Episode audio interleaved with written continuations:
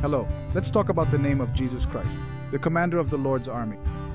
Today is July 7th, and I greet you, Pastor Carlos Ballestero from Ghana, Africa. Like every day, I pray to the Lord to put in us a pure heart and His presence never, never be far from us. In Joshua chapter 5, verse 14, we read, Neither of them answered, I am the commander of the Lord's army. Then Joshua fell face down to the ground before him with reverence. I'm at your command, said Joshua. What do you want me to do for you? Today I want to recommend you to read and meditate on Joshua chapter 5 verses 1 15. In this passage, Joshua meets a mysterious man with a sword unclothed who identifies himself as the commander or prince of the army of Jehovah. This title reveals to us the authority and power of Jesus. He leads the heavenly host and fights for us. If God is with us, who is against us? Joshua's encounter with the Lord teaches us a valuable lesson. Joshua asks him if he is on his side or the enemy's side.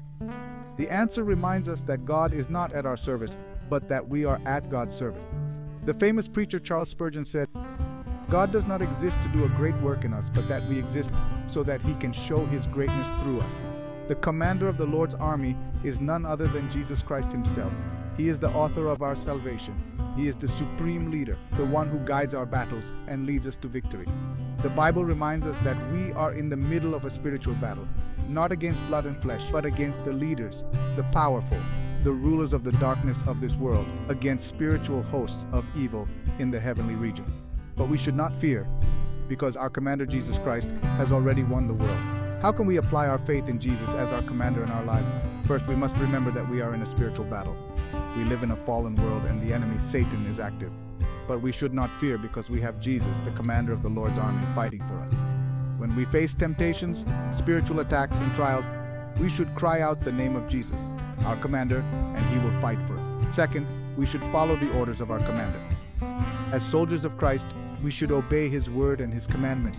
We should love God and love our neighbor. We should share the gospel and be disciples. We should serve the needy and take care of the orphans and the widows. These are the orders of our commander, and we must obey them. Third, we must advance with faith, knowing that victory is certain. No matter how great the enemy, our commander has defeated the world. We can face every battle with the confidence that if God is with us, who is against us, victory is Christ, and we are more than winners in Him. So, brothers and sisters, let us take our place in the Lord's army.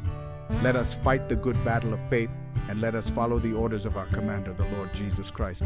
Today I bless your life in his holy name. Amen and amen.